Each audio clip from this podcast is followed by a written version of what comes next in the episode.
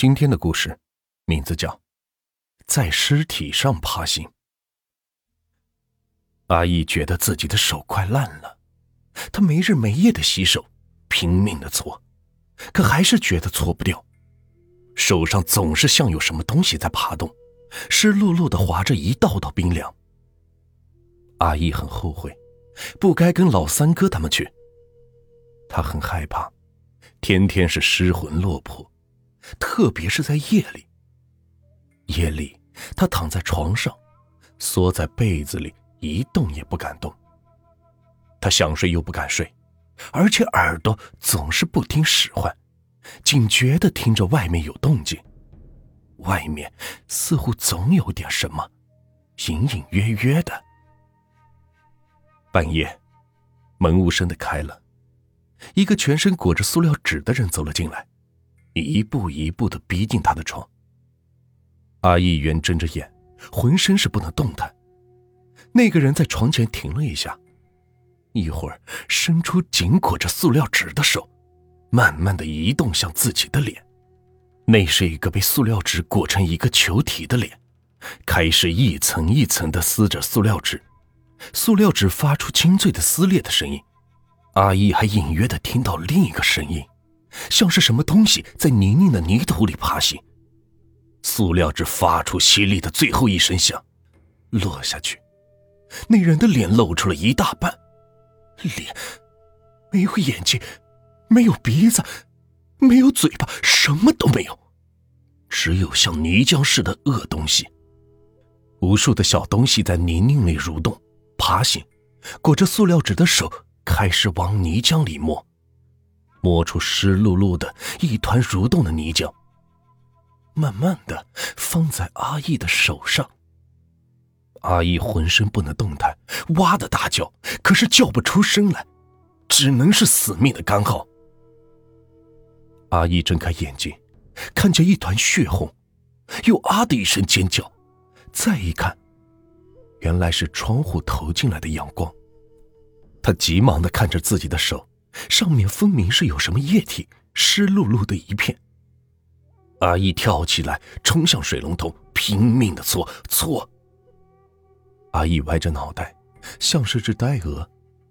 半天，他把脑袋歪向另一侧，继续的发着呆。还是去吧，老三哥也在的。最后，呆鹅对自己说：“秋高气爽，阳光灿烂。”阿义随着老三他们出发，他们去掘墓。逶迤南岭，披了一层金色，或远或近的有一两声的鸟叫声。掘墓的队伍在坟地里穿行，他们是边走边笑边打骂着，热热闹闹的穿过那一些熟悉的坟墓，向前挺进着。那些古老的坟墓和山树草相处的倒也是和睦。你挨着我，我挨着你，在阳光里是错落有致。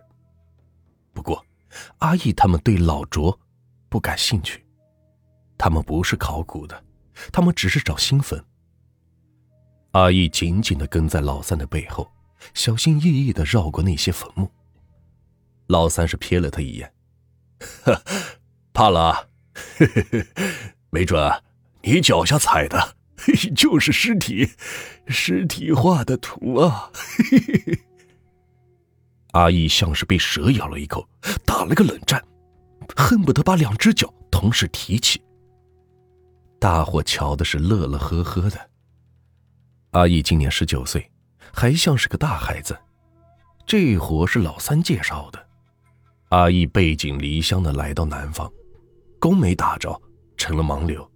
带来的钱也是快花光了，再这样下去，连家都是回不了。阿姨想着，这掘墓总比讨饭强吧？到底是一件活，有工钱挣，就跟着老三来了。喂，这葬在哪儿啊？真他娘的远！哎呀，快到了，着什么急？哎，你省点吧，别惹火了乡里人。没你好处，怕啥？治安队在后面跟着，他们敢怎么的？哼，非法埋葬！哼，不怕活的，就不怕死的找你？什么找我？嘿，他娘的，这鬼好歹也得讲道理啊！这冤有头债有主，不找他娘的养的村长，这找我？哎，嚷什么？掘墓队的人们就爱斗嘴，整天是在坟墓里穿行，这多说说话，也好是撑点人气的。一个崭新的坟墓被拨开了，阳光隔着树投了下来，在安静的棺木上染了一层的金色，空气里是飘着一些气息。这棺木被撬开了，色彩鲜艳的古代服装向里塌着，像是湿了。这一头有一双白色的鞋，那一头有一团，像是一张脸。这头发很长很黑。塑料袋，拿塑料袋来。这阿义手脚发麻，嘴是完全僵硬的，应了一声：“哦哦。”老三拍着阿义的肩膀说：“塑料袋在那边，去。”阿义又哦了一声，看见那边一团银色，像是保鲜纸。在阳光里闪烁着。阿姨把塑料袋给抱了过来，递给了老三。他不敢看，眼睛却是睁得老大，斜着瞧着。老三他们围着棺木，摊开塑料的塑料袋，隔着塑料袋，轻轻的把古代的服饰翻转着，翻过来。塑料袋斜眼看见古代的衣服松开，翻过来的物体露出了一小块的蜡色。像是开了一扇门，有东西柔软的挤了出来。一只一只的小东西从门里探出头来，湿漉漉的在泥浆里爬动着。阿姨死命的闭上眼睛。阿姨，快过来，哎，帮忙守台。阿姨愣着不动，老三大声的叫他。他战战兢兢的走过去，看见尸体已经是裹在塑料袋里，卷成一团。阿姨，快，你抬这边。老三上来，把阿义的两只手拿到那东西上，摁住，隔着塑料袋的小东西在爬动，往手缝里这是钻着。那东西柔软的像是液体，随着他们的步伐，有节奏的在他们手中是流过来流过去。把那东西放到架子上，阿义的两只手不知该放在哪里好，升在空中。嘿嘿嘿。阿义，那可是漂亮的女人呐，水灵灵的，才二十出头。哎，你们瞧，阿姨的颜色快赶上这塑料袋里边的了。下山的路上，老三他们又开始说笑打骂着，最后他们把东西抬上在路边等候的货车，十几个保安人员正在路边的守卫。货车在保安队的保安下开进火葬场，车里的货物是从山上运来的。对于这样的货物，火葬场的工作人员是不弄手的，所有动作都是由老三他们完成，他们只负责带路。到后来，老三他们是熟门熟路的，连带路也都省了。不过这登记还是必要的。哎，老三，先登记一下。哼。这阵子生意兴隆嘛？火葬场的人说：“嘿嘿嘿，你们不也一样？你行我行吧。”老三说着：“嘿，我们是死工资，哪像你，多一个就是钱呐。我们这不就是个死工钱吗？你们还偷梁换柱，挣点那个，嘿就像人家村长。”那才叫。老三守住话，那是，上面不管你葬了几个，只看你挖了几个，前程美好呢。哎，大伙谈进去吧。老三是急忙岔开话题，又得抬那个东西，阿义的手又开始僵硬起来。阿义觉得炉子里的火在沸腾，手里柔软的东西像是在挣扎着。在塑料袋里蠕动，还有那些在泥浆里蠕动爬行的东西，呲呲的作响。东西被送进沸腾的炉里，噗噗的响着。阿义恨不得捂住自己的耳朵，一抬手是哇的大叫。他手上正有一只蠕动的小东西，正是缓缓的爬着一道道黏黏稠稠泥浆似的痕迹。阿义似乎听到炉子里传来了凄厉的嚎叫声。阿义，你别胡思乱想了，没事的。你瞧，我们这不都干了一个多月了吗？有啥事没事，你这就去了一次，不会的。老三瞧着阿义失神的样子，真是有点不忍心。哎，早知道我就不叫你来做这个了。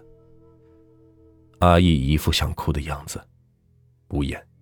自打火葬场回来，他就是失魂落魄，噩梦连连，一天到头是没做别的，就是不停的洗手。怎么又去洗手？我说没事，医生都说没事，你担心个屁啊！老三拉住阿义，指着自己的手说：“我这里都不知道弄了几回了，这不还好好的吗？哎，不过我们卖点力气，挣几个没人要的苦力钱。他妈的，鬼就怎么了？不让活命啊？这还不是让政府给做的吗？关我们什么事？”阿义疑惑的看着老三，期待着他能多说一些充足的理由。阿姨，没事的，鬼要找。也不会找你，得先找他们村长。过来，我告诉你啊，是他们村长。老三低声的跟阿义是嘀咕了半天，拍着他的肩膀说：“阿姨，明天是冬至了，这一带的习俗在冬至扫墓，你到原来那地方去祭拜祭拜，就没什么事了，绝对没事啊！这些我们都是经历过的。”阿义是点了点头，像是抓到了救命稻草一样。冬至这天，山上真是热闹，扫墓的人是熙熙攘攘，山里是香烛闪烁，爆竹连天。阿义一个人是上了山，山路很陌生，他很快就来到了原先的那个地方，掘开的坟墓已经是被盖好，还长了几丛山草。目前已经是有人在祭拜了，阿义是迟疑了一下，就战战兢兢的在墓前是跪了下来，开始祷告。这说着说着，就呜呜的哭了。我家里没钱供读书，跑出来打工，没想到还被假的老乡给骗了。我身上没钱，连家都难回。老三介绍我来，我就想挣几个钱。没想得罪你的，不是我想掘你的墓的，你千万得原谅我呀！老三说了，这都是你们村长干的，政府这段在大昭火葬土葬的，要抓出来弄到火葬场烧掉。你们村要是有人死了，要给村长送钱就可以土葬，这要是不送，村长叫人提示你送钱，这要还是不送。他就到上面揭发，叫人把把坟墓给挖出来。听说他都揭发了好几百起了，上面夸他这火葬工作做得好，要提拔呢。这这真不关我的事我以后不做这样的事了。我想回家去，你千万得原谅我。这扫墓的人奇怪的看着阿义，一个陌生的大男孩子。这莫名其妙的在自己亲人的墓前是哭哭掩掩，这问他为什么也不说，这大概是个傻子吧。但是不知道为什么，他们又觉得这孩子的祭拜是应该的、合理的，所以也就没有把他赶走。这一夜，阿义奇怪的很早的就安详入睡了，还做了一个好梦。清晨，他的安详的梦。被嘈杂的叫声给惊醒了，他听到人们在议论着什么火山的事。这南岭成了火海了，都快烧光了。这这村里不是组织了救火别动队吗？这听头上面也都来人指挥工作了呀。这还救什么呀？自家的火都还没救呢，你还不知道啊？这村长家被火烧了。也不知道是死死活呢，啊，真的呀！哎呀，这这这，据说那火还奇怪着呢，这烧完它就就自动灭了。阿义觉得自己早就知道村长死了，虽然他们分明刚听到外面在议论，阿义还想仔细的听着他们的议论，却被老三的骂娘声给打断了。这他娘的，今天又有公开的，哎，这下可泡汤了。这村长可真是个火葬标兵呢，这不用别人动手，自个来的。一个灾后工作指导小组是奔赴南岭。先是慰问救火英雄的家属、村长的家属，然后上山考察。村长是救火英雄，人们觉得这还也说得通。他的确在救火中是丧生了，虽然不是在山上，而是在自家的火里。这村长死了，阿义很奇怪，他奇怪自己是毫不感觉到突然。他来到南岭下是眺望着。劫后的南岭被烧成光秃秃的，没有树，没有草，只有由近及远的一排排的坟墓，裸露在阳光下。考察队在这些坟墓里穿行着，考察着灾情。阿义突然感到害怕，他有一种莫名的感觉和预感，他觉得这光秃秃的山，就像是一具庞大的尸体，上面有许多蠕动、爬行的东西。